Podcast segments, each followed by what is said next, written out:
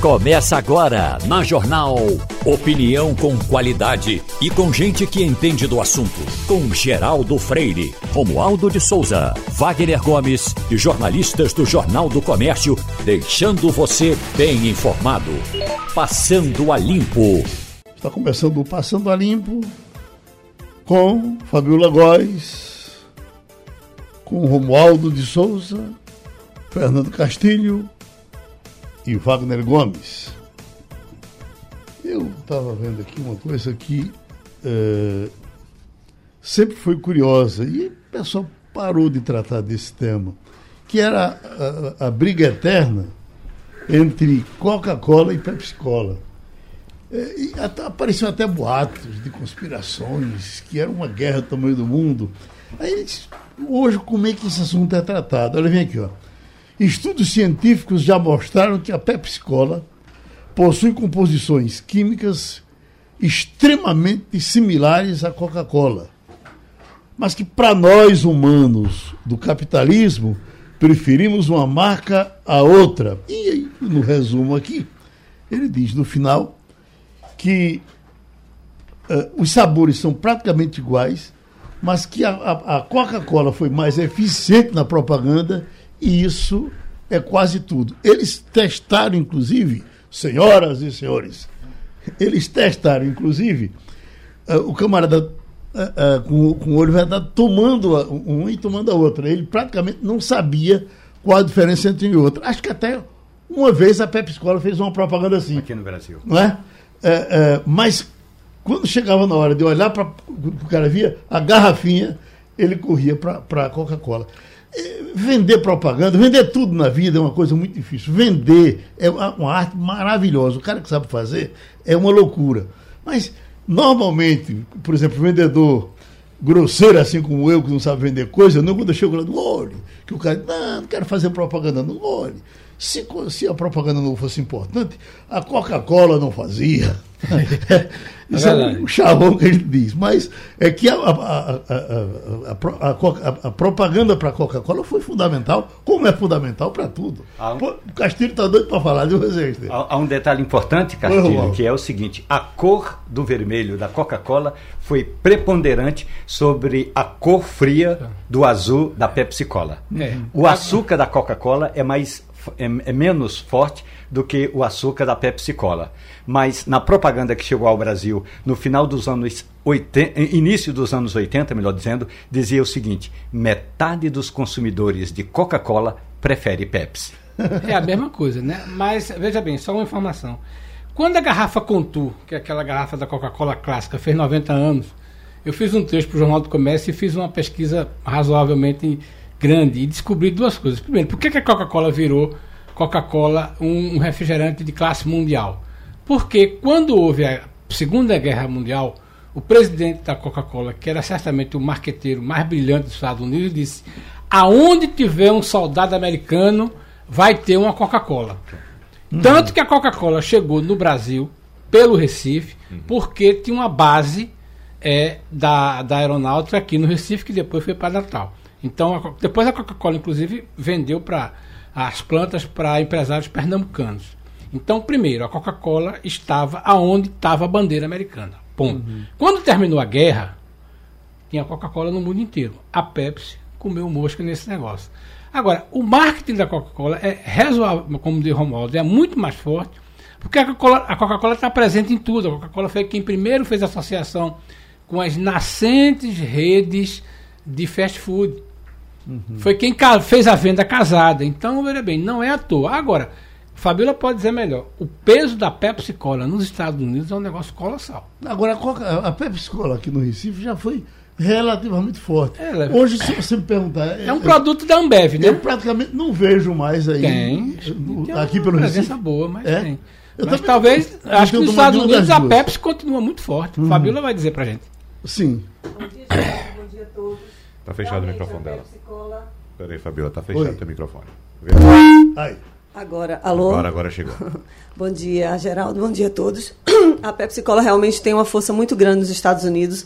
O que eu percebo é que, exatamente como acontece aqui no Brasil, Quando a gente chega num restaurante para pedir uma Coca-Cola que não tem, tem Pepsi, só vende Pepsi, né? E uhum. não, não vende, não vende Coca-Cola e assim por diante.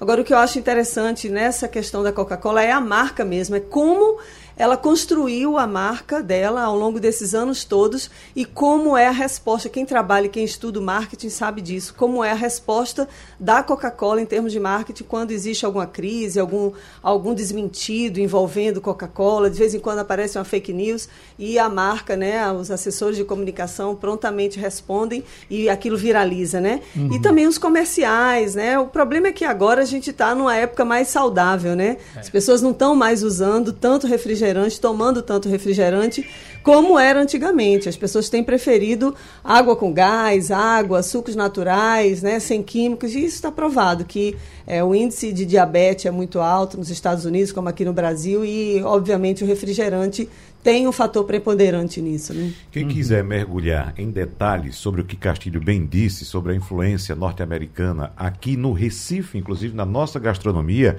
eu recomendo. Aqui na Rua da Aurora. Exatamente. Eu recomendo a leitura do livro IES. Nós temos Coca-Cola do escritor, do pós-doutor em História, Frederico Toscano. Ele é pernambucano, mas reside hoje em São Paulo. Publicou esse livro pela CEP. Inclusive, nós demos um destaque muito grande aqui no Mesa de Bar, dia desses aí, com a presença do próprio Frederico Toscano aqui, contando exatamente fragmentos dessa história, da influência a partir da base naval dos Estados Unidos em Natal, né? Que mandou para cá muitos dos seus integrantes e eles aqui como o Castilho bem disse, vinham para cá para tomar Coca-Cola. Além de outros hábitos é. que implementaram aqui na nossa cultura gastronômica, né, vem com essa ideia já de expansão dos negócios dos Estados Unidos por onde vão. Você é americano, vai para um determinado lugar, você vai consumir produtos americanos, uhum. norte-americanos. Então, foi um grande impulso a Coca-Cola à Segunda Guerra. Só finalizando, Geraldo, uhum. uma coisa aí. É, tem uma história de um executivo pernambucano que é muito conhecido, que é Paulo Drummond. Paulo Drummond é responsável por dois movimentos na indústria de vidros bem interessantes no Brasil. Primeiro foi que eles detectaram, eles fabricavam, eles fabricam, o grupo, o grupo Prenan, na época que agora é da UAI, fabricava refrigerante Coca-Cola aqui para todo o Nordeste, tinha uma fábrica de vidro da Vase. E o número de vasilhames de vidro, do envasamento de vidro, estava diminuindo muito. Então ele combinou com o cara da Coca-Cola no Brasil de fazer um pallet especial da Coca-Cola clássica. Uhum. E aí mandou para a Coca-Cola daqui, os caras invasaram a Coca-Cola e mandaram em segredo para a convenção anual da, da, da Coca-Cola em Atlanta, que é em Atlanta a convenção nominal. E esse negócio foi em segredo. De repente, os, os freezers estavam todos fechados. Na abertura da convenção, quando abriram os freezers, era a Coca-Cola clássica, que já não tinha mais em lugar de Foi uma loucura assim internacional. Outro caso é bem interessante que você estava falando de propaganda. Ele saiu daqui para São Paulo e foi falar com o primo Skin Cariol, que todo mundo uhum. sabe quem é o dono da Skin. E ele chegou lá e disse: Seu primo, o senhor precisa ir para Pernambuco. Disse, Por que, Paulinho? Ele disse: Porque lá tem água, o arquífero Beberibe. Sim, mas água tem. Não, mas lá tem fábrica de lata. Tem. Lá tem fábrica de PET. Tudo. Tem fábrica de rótulo. De rota. Aí seu primo disse: E tem fábrica de vidro, né, Paulinho? E veio, né? Olha. Geraldo, só uma coisa bem importante é do ponto de vista da música popular brasileira, ao contrário do que diz Caetano Veloso, o primeiro cantor e compositor a falar de Coca-Cola foi Luiz Gonzaga numa composição de Zé Dantas, quando ele diz o seguinte: "Vi um jumento beber 20 Coca-Cola, ficar cheio, fica cheio que nem bola e dá um arroto de lascar".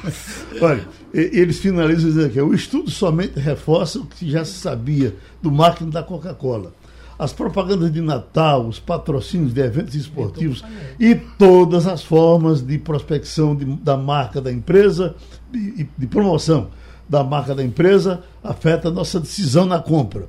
Você que está lendo deve preferir é, é, Coca do que Pepsi também. Por quê? Porque você é, entra nesse ritmo. Além disso, a Coca-Cola foi o primeiro refrigerante, você já falou disso, uh, de diversos locais do planeta. Na Alemanha, em 1933, durante o nazismo, a empresa invadiu o mercado alemão, uh, que considerava os refis uh, coisa de criança, e conseguiu transformar a Coca-Cola em item essencial. A Fanta, inclusive, foi inventada no Terceiro Reich pela empresa durante uma falta de estoque para fazer a bebida sabor cola. O marketing é poderoso, domina mercados e altera a nossa cabeça. E o prefeito de Carnaíba, Anchieta Patriota, está me alertando o seguinte: a música é uma composição de Zé Dantas, uhum. médico carnaibano, que nem eu, que nem Anchieta. É bom lembrar, Geraldo, que nesse é, princípio de propaganda que a gente está citando, há também algo de religioso. Né? Uhum. A gente sabe muito bem qual é a base religiosa dos Estados Unidos e como eles praticam isso, inclusive nas, nas de, denominações aqui também religiosas, que os integrantes só consomem os produtos daquela religião, só se envolvem com as pessoas envolvidas com aquela religião e induzem as pessoas a somente seguir naquela linha. Então, essa é uma prática também norte-americana. Você é americano, você vai consumir produto americano. Você é dessa igreja, você vai os, consumir os produtos dessa igreja. E você só vai contratar as pessoas dessa igreja. Foram assim que eles cresceram. A dona Gesilda Agra chegou aqui ao estúdio, veio doar uma cadeira de rodas, está aqui o dinheiro dela, 450 reais. E a cadeira. A senhora vem de Olinda, né, dona Olinda, Ricilda? é. Sempre morou em Olinda? Sempre morei em Olinda. Olha só Olinda. Varadouro. Olinda Varadouro. Varadouro, é. Ah, certo. Deu água na sua casa agora na chuva? Não, graças a Deus não. Lá não dá água não. Hum. Onde eu moro não dá água não. Que rua a senhora mora no Varadouro? Na, ali perto do cinema, do antigo cinema? No antigo cinema, é. Uhum. é.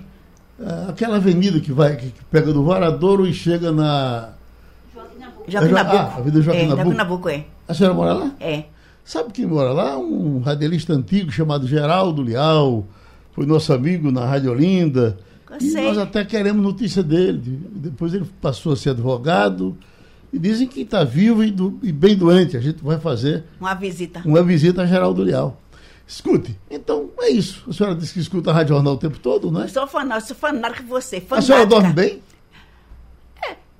Ultimamente todo mundo tão bem, não, mas todo dormindo bem, durmo. Dorme? Durmo. E que hora a senhora vai dormir? Eu dormi umas nove horas. Nove horas? É. E que acorda à noite para ouvir o, pra programa, o, o, o programa de música? Do Reis. A Hora do Rei. A Hora do Reis. Gostei. Roberto, é. Roberto Carlos. Eu gosto de Roberto Carlos. É, eu só assisto é. Roberto Carlos. Terminou ah, é? Roberto Carlos, eu desligo e vou dormir. É mesmo? É. Não espera o Luiz Gonzaga, não? Não, não, não espero. Eu só assisto Roberto Carlos. Terminou o Roberto Carlos, eu desligo e vou dormir. Eu aí acordo, acordo, acordo às seis horas, aí ligo logo o Regional. Porque eu, só, é. eu só escuto Regional. Aí ligo logo, logo ligo para a Regional. Para ouvir a programação do Regional. Tá vendo, tá vendo, Erilson? Eu acho que eu, eu sempre ia lhe dizer isso. É. é misturar os três, quando você misturar os três, ela vai ouvir os três. Não. É porque quando ela bota um de uma vez, bota o outro de outra vez, aí ela tem uma opção. Se botar não, os três. Eu só escuto Roberto, deixa o Roberto Carlos mesmo. Deixa, tá deixa o Roberto Carlos mesmo, não mistura não. Deixa o Roberto Carlos Olha, mesmo. foi bom eh, receber a senhora aqui, tá certo? Apareça mais vezes. Melhor agora fui eu que recebi um presente que ele conheci. Muito obrigado. Conheci vocês todos. Tá bom. Eu recebi um Vamos presente. bater palma pra ela. Muito obrigada, muito Dona obrigada. Gesilda Agra, gente fina, felicidade. Obrigada, Vamos obrigada. Lá. Passando a limpo. Mas como é que está repercutindo essa, esse assassinato do primeiro-ministro, ex-primeiro-ministro japonês? Izuabe. É, é, o assunto do mundo, não é? É o hoje, assunto né? do mundo hoje, ele estava, Geraldo. O Japão estava tava distante desse tipo de coisa há, há algum tempo. Né? É muito esquisito que isso aconteça Desde no Japão. Desde o Gaisarin, é. nunca mais se falou desse tipo de coisa, é, né? Exatamente. Ele estava participando de um ato político na, no início das eleições legislativas do Japão, ele estava fazendo um discurso em prol de, do, de um candidato que ele defende e do partido dele, evidentemente. Né? E estava numa estação de trem na cidade de Nara, acho que é Nara, né? O nome? É Nara, né? Uhum. É, fazendo o discurso, no momento do discurso, com o punho erguido, fazendo o discurso, tomou um tiro e, e, já caiu praticamente morto. Foi socorrido ainda, mas já deu entrada na, na unidade hospitalar, já sem os sinais vitais. Tem informação com relação à razão do atentado? N ainda não tem informação. Não. Eu vi o nome de um. Aparecia Eu, uma, uma, manchete o, de alguém. O Shinzo Abe era dessa geração de pós-2000 o mais carismático líder japonês. Ele foi responsável por uma estruturação. O Japão é muito organizado, né? Uhum. Então ele deu uma organizada. O problema do Japão é que o Japão não cresce. A, o, a sociedade chegou a um nível lá tão grande. Costuma-se dizer que o Japão tem 18 meses de poupança, os Estados Unidos têm 36 de débito no cartão. Mas a coisa que, que, que ele ficou muito conhecido aqui no Brasil foi quando na abertura, no encerramento das Olimpíadas brasileiras, que o Japão viria a seguir, ele surgiu no, no centro do estádio vestido do Mário Bros. E tirou a roupa e, do Mário Bros e apareceu ele. Foi um gesto bem interessante. Ficou muito conhecido nesse, desse, nesse lance. Uhum. Mas era dos japoneses, que os japoneses são insossos, né? Nesse tempo de carismático político, era o mais carismático. Uhum. Ô, Romualdo, falando de personalidades, uh, uh, ontem teve um, um, um, atentado, uma agressão ao ministro, Bor, ah, não, ao juiz Borelli, né? Que teria dado a, a teria não, que deu aquela ordem de prisão para o ministro, ex-ministro da Educação, pois jogaram, que agora a moda é essa, jogaram bosta em cima do carro do homem, e não sei mais o quê, não chegaram a agredi-lo. E diz que ele tem uma história, inclusive, de, de, de independência com relação à política. Foi ele que mandou, uh, denunciou João Paulo Cunha no tempo do mensalão, depois esteve agora com esse caso do, do ministro da Educação, depois esteve. O, o próprio presidente Jair Bolsonaro, por ah, não usar sim, máscara, pra, pra, foi o primeiro a usar a, máscara, a pedir a, a, uma pena contra o presidente da República que não usava máscara em eventos públicos e com grandes concentrações em Brasília. E no início, logo que, que ele começou nesse processo aí, é, em, em razão do ex-ministro da Educação, ele informou à Polícia Federal que estava sofrendo ameaças, e várias ameaças, portanto, eh, já naquela época, um mês atrás, ele já estava andando com a segurança eh, da Polícia Federal. Depois, como houve um, um, digamos, um afrouxamento, não pintou mais nenhuma denúncia, ele de, devolveu, ele é, abriu mão da segurança da Polícia Federal e ontem, agora, é, aconteceu esse, essa nova tentativa é, de agressão ao juiz. É bom lembrar que ele já vinha sendo, sendo ameaçado. Já, ele já vinha sendo ameaçado, exatamente. Escute, você quer voltar para o Japão? Quero voltar para o Japão porque eu acabei de ler a notícia de que foi preso suspeito né, de matar o ex-premier do Japão. O nome dessa pessoa é Tetsuya Yamagami. Ele teria usado uma, um instrumento como se fosse uma escopeta, uma arma que ele teria produzido para matar o ex-premier. Agora, o que eu acho curioso é que no Japão é proibido o uso de arma de fogo. Inclusive, eu estive lá no final de, de em dezembro de 2019 e eu fiquei muito curiosa porque a população e, e aprova isso, a própria polícia não usa arma de fogo e foi feito um acordo com os Estados Unidos desde a, depois né, da Segunda Guerra Mundial e que os Estados Unidos são responsáveis pela defesa do, do Japão. Então, por isso, os militares não utilizam arma de fogo. Então é curioso, isso não é um caso comum, por isso que está tendo a repercussão. Ele é ex-militar? É, ex-militar, ele teria passado pela uhum. Marinha, né? Disse agora há pouco que não tem rancor do ex-premier, mas que estaria insatisfeito com a renúncia dele em 2020 por motivos de saúde. Então é, vão apurar, obviamente. Isso é, é uma forma de reagir à, à renúncia, não, pai? Pois é e, é, e, essa questão da arma de fogo realmente não é um crime comum no Japão e por isso que está tendo uma repercussão tão grande. E talvez por isso ele tenha produzido a própria arma, né, Fabiola? Já que não, não é permitido o uso de armas. Não, Japão, e né? lá é, segue-se a, a, lei, assim, de uma maneira. Né? É, arrisca, porque se a pessoa. Eu não tenho certeza qual é a condenação, mas certamente se uma pessoa for presa contrabandeando arma de fogo, é realmente vai ter muita complicação com a uhum. justiça. Uhum. Então a população realmente não, há, não anda armada, nem uhum. a polícia anda armada. Uh, Romualdo Souza, Joaquim Barbosa volta da declaração. Estava silencioso, calado e voltou falando grosso, né? É, é, numa entrevista que deu ontem, falando ao Twitter, talvez até ele agora fale um pouco mais. Né? Joaquim Barbosa, primeiro, ele diz o seguinte: olha, nunca ligue para mim, porque du uh, duas semanas atrás eu liguei para ele e, e, tive uma conversa com ele, porque já na semana passada ele havia divulgado textos uh, na rede social, o uhum. Twitter. E aí ele disse: nunca ligue para mim, alguém que me trata como ex-ministro. Eu sou ministro aposentado. Então, Joaquim Barbosa, como todos os ministros uhum. do Supremo Tribunal Federal, como todos os ministros de tribunais superiores, são ministros aposentados. Só que Joaquim Barbosa agora é um excelente um grande advogado. Porque imagine, Geraldo, uhum. alguém que presidiu a Suprema Corte volta como advogado, então, no mínimo, ele sabe bater na porta, na porta certa. Uhum. E também sabe co cobrar Castilho valor é, equivale o trabalho dele.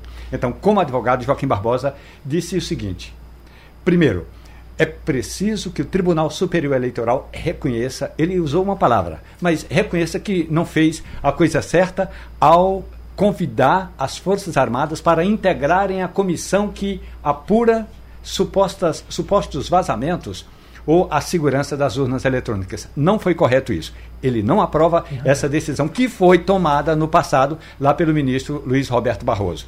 Agora, ele diz o seguinte: olha, as Forças Armadas têm um papel constitucional que não é esse papel que o atual ministro da Defesa está querendo dar. E mais, uma coisa é o ministro da Defesa, que é um auxiliar do presidente da República. Outra coisa são as Forças Armadas. O ministro da Defesa não é o comandante das Forças Armadas. No final, ele termina dizendo: se comporta, general. Exato. Tá Só uma informação. É, Marco Marcel tem umas coisas que a gente se lembra assim, vai vendo, né? Marco Marcel, uma vez, é, foi responsável é, por um auxiliar dele, fez uma consulta ao Tribunal de Contas do Estado a respeito de uma licitação. E ele soube. Aí ele disse: Fulano, se você tem medo da resposta, não pergunte. Uhum. Ele tem absoluta razão. Se o ministro Barroso, Barroso, tinha medo de alguma resposta das Forças Armadas, não tinha nada que perguntar. Uhum. Agora, é muito perturbador, acho que a palavra é essa como de 2 de julho para cá, o presidente Bolsonaro mudou de atitude em relação à questão das eleições. Isso é muito preocupante. É, ele começou com a história daquela passeata, vem evoluindo para outras ações. Ontem ele disse que ia chamar embaixadores para falar da, da, da segurança da das urnas. Da o ministro da Defesa só faz isso, ou pelo menos tem colocado em xeque isso. E ontem, para mim, foi um negócio ele dizendo: nós não queremos fazer um Ser de Janeiro. Isso. Ser de Janeiro é evento lá do Rio de Janeiro. Mas vocês sabem o que tem que fazer. Uhum. Olha, isso é muito perturbador, porque é o seguinte: nós estamos no dia 9 de julho, 8 de julho. Uhum. Nós temos ainda oitenta e tantos dias. Se essa escalada for, o que é que vai acontecer no dia 7 de setembro? O que é que vai acontecer depois do dia 2 de outubro? Uhum. Essa é uma coisa que incomoda muito como cidadão, como jornalista, essa escalada que o presidente vem todo dia, sem falar no fato de que, como disse ontem, das 14, das 16 motocicletas que ele participou, 14 foram no horário de expediente. Isso é muito preocupante. E esse ponto que Castilho aborda de ontem, da live dele, é muito, muito, muito perigoso mesmo, Geraldo, porque é o seguinte, a live dele a gente sabe que quem assiste são os seguidores dele. Né? Ele fala ali exatamente para os seguidores dele. E ele disse: a, a gente não quer um 6 de, 6 de janeiro, não é isso? É. No 6 de janeiro. Olha, não, é va não vamos esperar, tem que fazer antes. Ele uhum. disse isso. Tem que fazer antes, ou seja, ele não quer que faça lá na frente, não. Tem, tem que fazer antes. O que é que ele quer dizer com isso? Tem que fazer antes. Qual o recado que ele passa para esses apoiadores? Né?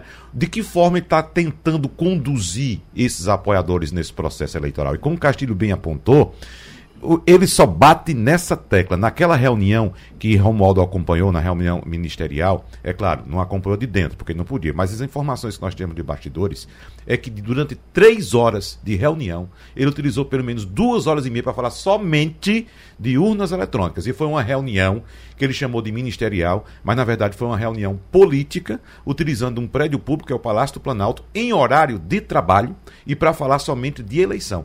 E no lugar de fazer uma reunião administrativa, como muitos governos fazem, por exemplo, um governo geral, seja um governo do estado, seja um governo federal, quando vai fazer uma campanha em determinada região, reúne seus auxiliares, sejam secretários ou sejam ministros, e pede para que cada pasta faça um levantamento das ações daquela pasta naquela região onde vai visitar, chama a equipe de comunicação e diz: olha, vamos entrar em contato com os meios de comunicação para informar quais são as obras do nosso governo nessa região e vamos chamar a população para participar dos eventos. É isso que se faz. Então, quando houve o anúncio da convocação da reunião, da chamada reunião ministerial, eu pensei que seria isso. Mas não, foi uma reunião política dentro de um prédio público em horário de trabalho. Isso também é muito grave. Fabíola, quando os ministros vão para o exterior, caso de Faquinha agora, repetindo o que outros já fizeram, e lá fazem esse discurso de que teme o que vai acontecer aqui na eleição, fica parecendo que eles estão lá pedindo socorro, porque aqui eles não têm mais com quem se agarrar.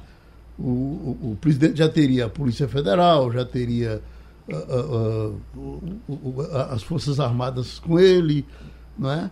Quando a gente escuta pessoas informadas da parte interna, ela diz: olha, esses generais que estão falando aí, eles não têm o poder que parece que têm. Os generais de poder não estão falando.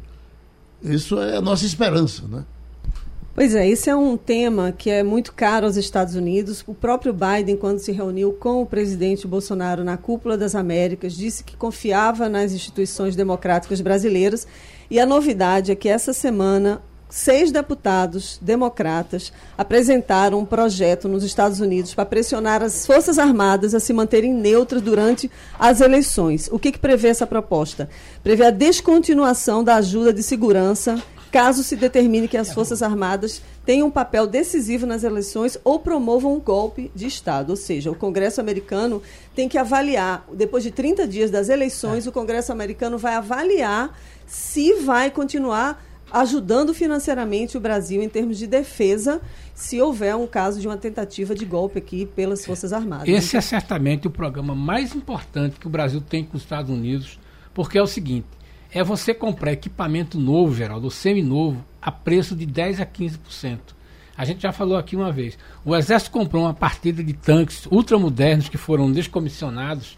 Tinha tanque, Geraldo, que tinha 300 quilômetros rodados. Uhum. Então o cara comprou por 15% do preço. Então esse é um assunto. E eu acho que aí é muito interessante quando os deputados falam isso, que eles sabem exatamente isso. As Forças Armadas Brasileiras foram reequipadas nos últimos 10 anos. Eu, tem um site que trata disso, é bem interessante. Com esse tipo de programa. Então, os deputados sabem exatamente o que estão falando e sabem exatamente para quem estão falando. Agora, Fabiola, tem um detalhe importante, não é da sua época, mas havia um programa aqui no Brasil, Geraldo, nos anos 60, que chamava-se Aliança para o Progresso, Sim. que era um programa do, do, do governo Kennedy para impedir ou para é, fortalecer comunidades carentes para evitar o que ele chamava de entrada do comunismo. Tomei muito daquele leite. Também. E, e muita e, e vi uma manteiga, manteiga numa lata maravilhosa, grande. Pois bem, esse programa com outro nome está sendo revisitado. E o, a ideia agora não é mais combater o comunismo, que finalmente, ou felizmente, não teve essa força toda para dominar o mundo. Mas a ideia é para agregar valores em programas sociais. Ou seja, os Estados Unidos, ao contrário de nós aqui no Brasil, e isso a gente vem batendo aqui, Wagner Gomes, diariamente na Rádio Jornal, pensam e entendem o seguinte: programa social é algo com curto prazo de duração e não essa coisa que a gente vê no Brasil. E aí, quando eu digo essa coisa, em todos os governos, essa coisa que a gente vê no Brasil, que é, como dizem os estudiosos do latim, ad infinitum, uhum. ou seja, sem tempo para terminar. Presença do nosso Francis Herbert, que é presidente do sindicato dos profissionais e dos auxiliares técnicos de enfermagem de Pernambuco. É, é, porque, presidente, é, é, na minha cabeça isso era um prego batido e ponta virada, mas aí vai tendo votação ainda com relação aos, ao piso dos, dos profissionais dessa área. O que eu li aqui é Comissão Especial da Câmara de Deputados aprovou ontem uma proposta de emenda à Constituição que estabelece o piso salarial nacional para enfermeiros, técnicos e auxiliares de enfermagem e porteiros. Até Romualdo já explicou isso aqui. O assunto foi decidido, mas para ficar realmente definitivo, vai ter que entrar na Constituição e aí vai tendo essa tramitação. E eu, mas, mas a essa altura eu pensava que o dinheiro já estava saindo. Mas ainda depende da sanção do presidente da República, não é isso, presidente? Bom dia, bom dia, Geraldo Freire, bom dia a todos que nos escutam. Isso mesmo, Geraldo. Uhum. É uma saga, né? Na verdade, são mais de 20 anos de luta.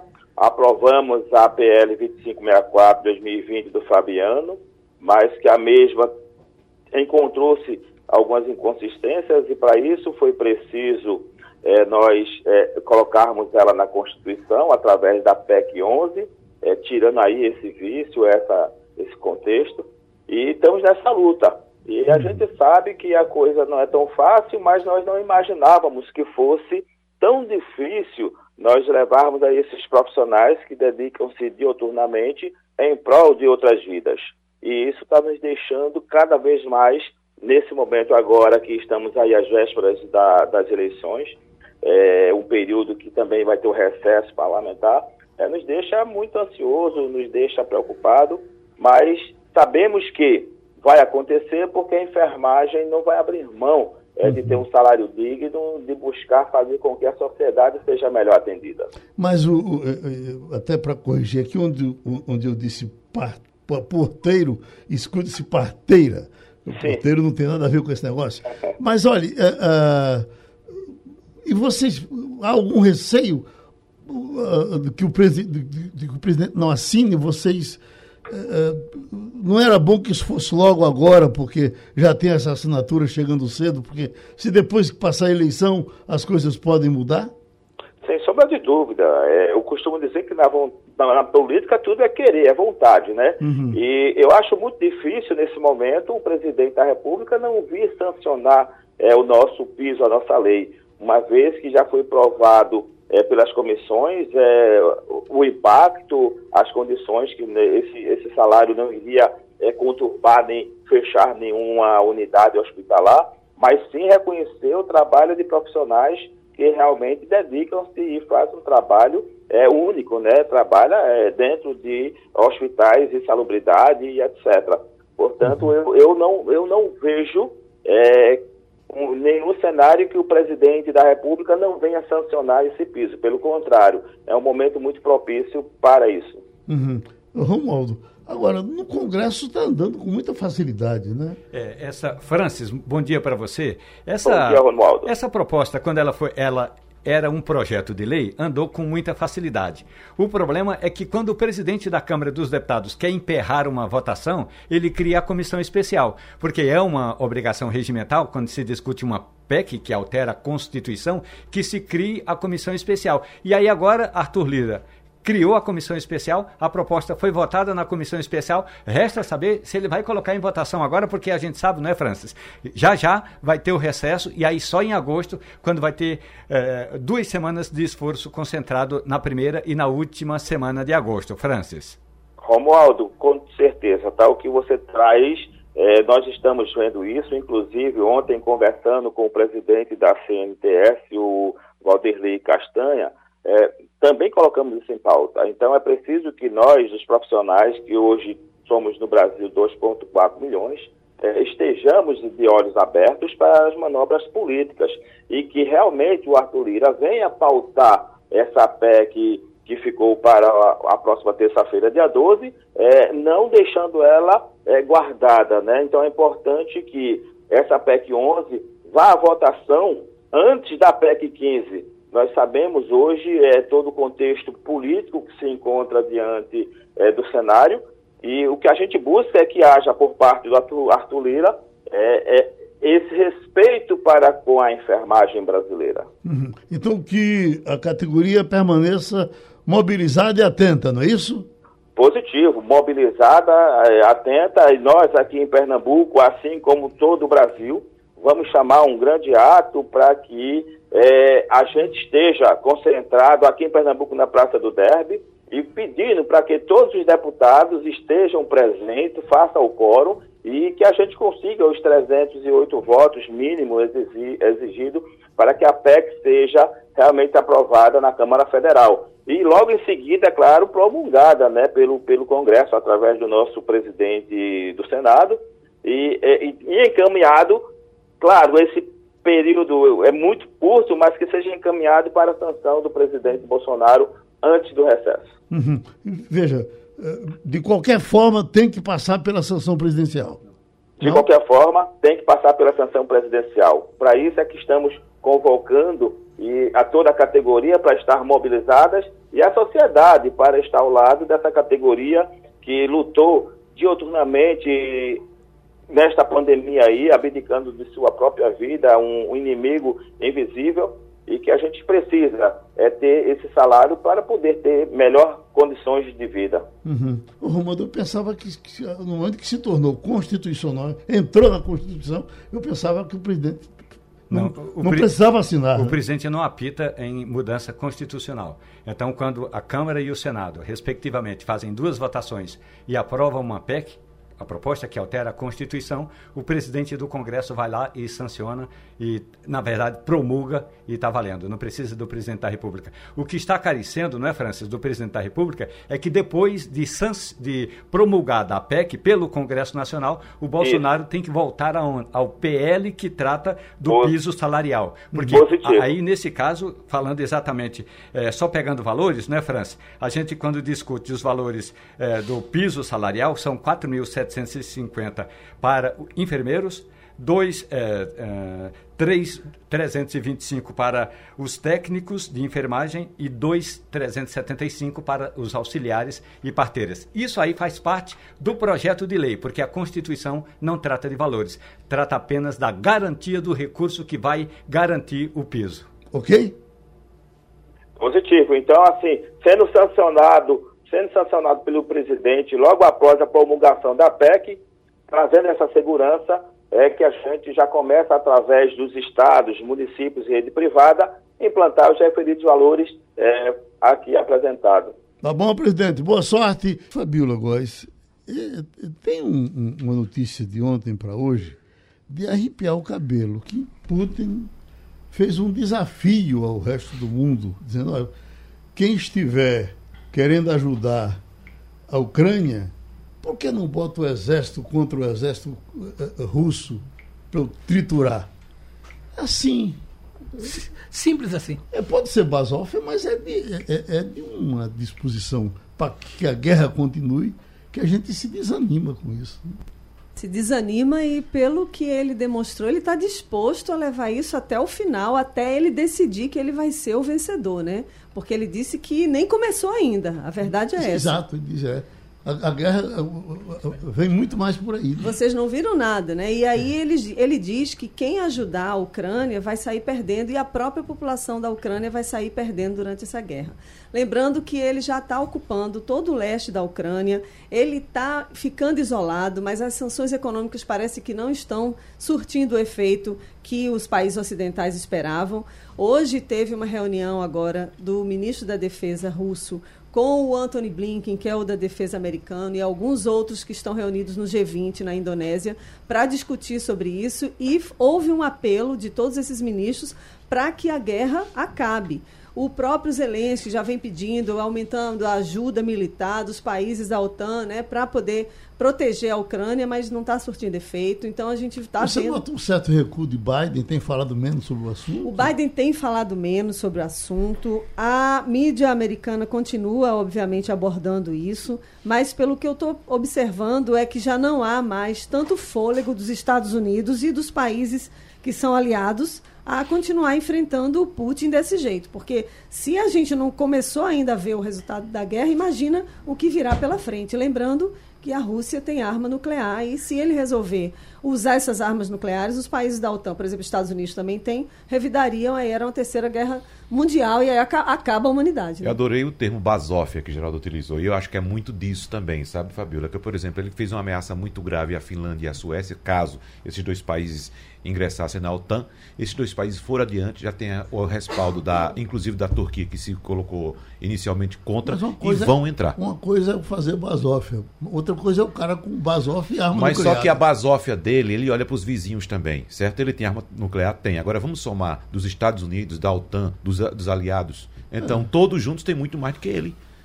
Tem muito mais do que ele. Então, veja só, o, o, o planejamento de Putin pra, na, na invasão da Ucrânia não foi para passar cinco meses em guerra.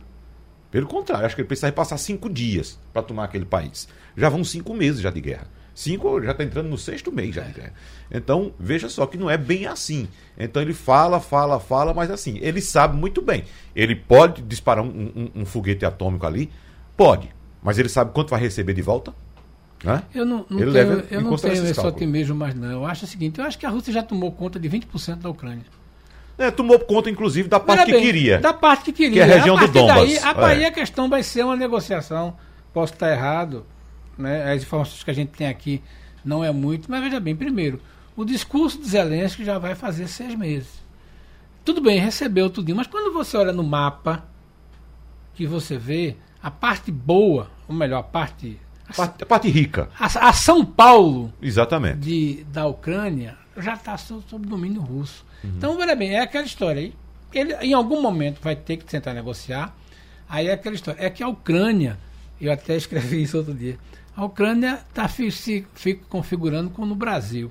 Onde os perdedores é que escrevem a história. Uhum. E a gente ficar com a esperança de bom senso de Putin, não, não vou ah. fazer isso não, porque você não faz isso comigo. Será que ele tem esse bom senso? Acho até que não tem, né?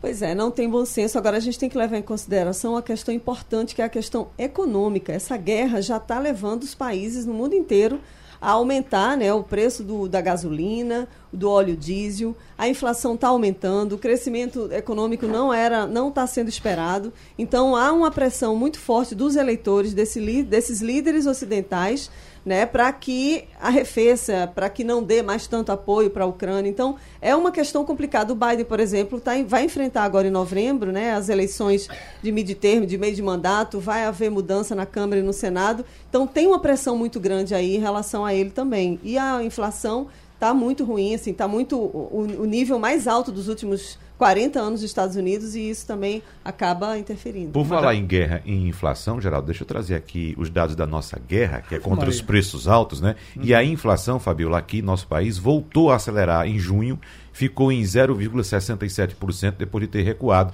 para 0,47% em maio. Então, com esse resultado, o IPCA acumula alta de 5,49% no ano e de 11,89% em 12 meses. Fernando Castilho, veja só que a situação é difícil aqui no Brasil. Inclusive, se por acaso a PEC da bondade de fato for adiante, for aprovada e jogar mais dinheiro na mão do consumidor brasileiro, há a possibilidade, inclusive, que esses índices inflacionários sejam recrudescidos, porque é as pessoas vão para o mercado, vão comprar. E a gente viu isso durante a pandemia. Eu estava vendo aqui a né? inflação né? de alimentos hoje que tem 16,5 quase por cento. Geral, está uma coisa absurda. Na Olha, verdade, é um mais ano, de 20. 16 um é a média, né? Uhum. A cesta básica pulou em um ano, em um ano, de 2021 para 2022, de 400 para mais de 600 reais. Então, veja só, até o auxílio emergencial, é. que vai aumentar de 400 para 600, mesmo chegando a 600 reais, não vai ser suficiente para o cidadão comprar uma cesta básica.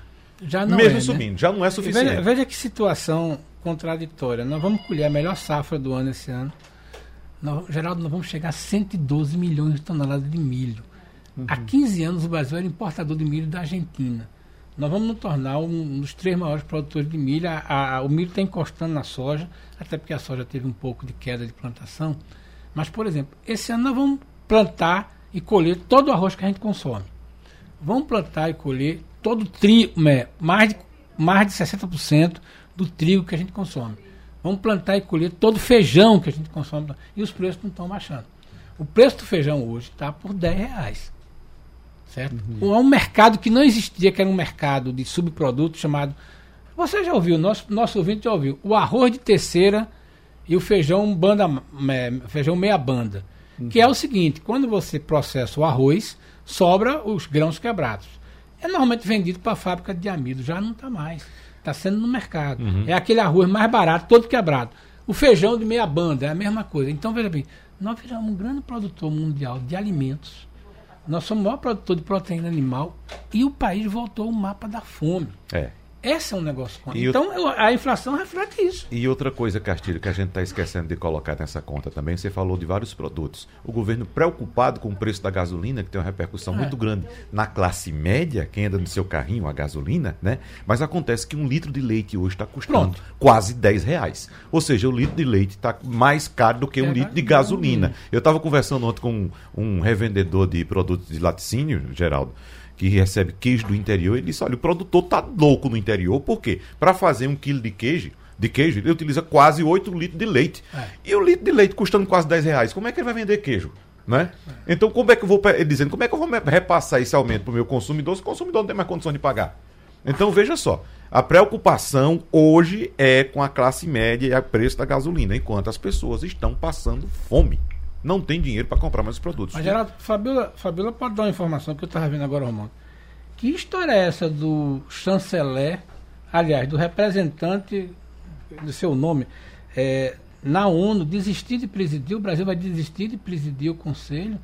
É isso mesmo, é o nosso chanceler, o embaixador Carlos França, ele estava na Indonésia iria para Nova York para presidir o Conselho de Segurança da ONU, mas resolveu voltar para o Brasil porque foi apresentada uma PEC no Senado para permitir que deputados e senadores assumam embaixadas nos países, né, e sem perder o mandato. Isso está virando assim, é, é tá uma loucura os burburinhos no Itamaraty, os bastidores do Itamaraty, porque a gente sabe que não, não se deve né, é, tirar uma pessoa, um ministro, de, um embaixador de carreira de um posto desse para colocar um político. Itamar Franco ficou um tempo, né, tem outros casos também, mas não é o que é o corriqueiro. A rotina de Itamaraty é seguir com o embaixador de carreira. Então, se abre essa possibilidade para parlamentares entrarem, vai virar uma bagunça. Imagina como não seria a imagem do Brasil no exterior. Né? E pensar, Geraldo Freire, que a primeira viagem que Lula fez ao exterior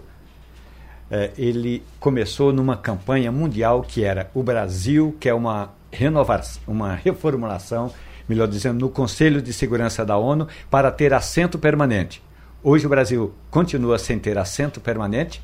Lula criou 23 embaixadas, sobretudo em países eh, em processo de desenvolvimento, para ter o apoio desses países lá nas, nas assembleias da ONU. Não conseguiu. E hoje o Brasil abre mão de presidir, ainda que rotativamente, temporário, o Conselho de Segurança da ONU. Vamos nos lembrar que o Brasil foi presidi eh, presidiu temporariamente o, o, o, o Mercosul. Não conseguiu fazer sequer uma discussão. Uma. Sabe qual é a, a principal discussão? Aqui no Mercosul, a tal das placas do Mercosul, porque as placas estão é, funcionando. Tem placa no Brasil, na Argentina, no Uruguai e no Paraguai. Até aí tudo bem. O problema é que os, digamos, Detrans não se comunicam, os, os, os conselhos de trânsito não se comunicam e aquela história de você tomar uma multa na Argentina e o dinheiro ser repatriado para o Brasil e vice-versa não está acontecendo. Argentinos são multados em Santa Catarina, por exemplo, e a, a multa fica uh, ou para o Brasil ou o Brasil não repassa para a Argentina e essa história de botar uma placa no Mercosul continua não dando certo. Romualdo, o tempo passou, você vai agora para Taquaritinga do Norte, leve Fabíola para ela melhorar não, o sotaque. Não, não, leva não, que Fabíola está amanhã no mesa de bar. Sim, mas ela Rom, vai e volta. Romualdo, tá Romualdo, Romualdo tá, é, vem aqui de vez, quando ele, sempre quando ele vem participar do mesa de bar, dessa vez ele não pode, mas dessa vez que vai representar a, a nossa a nossa reportagem é, de capital internacional. Nesse caso é Fabiola Góes, que estará amanhã no Mesa de Bar. Então terminou um Passando a Limpo. A Rádio Jornal apresentou opinião com qualidade e com gente que entende do assunto. Passando a Limpo.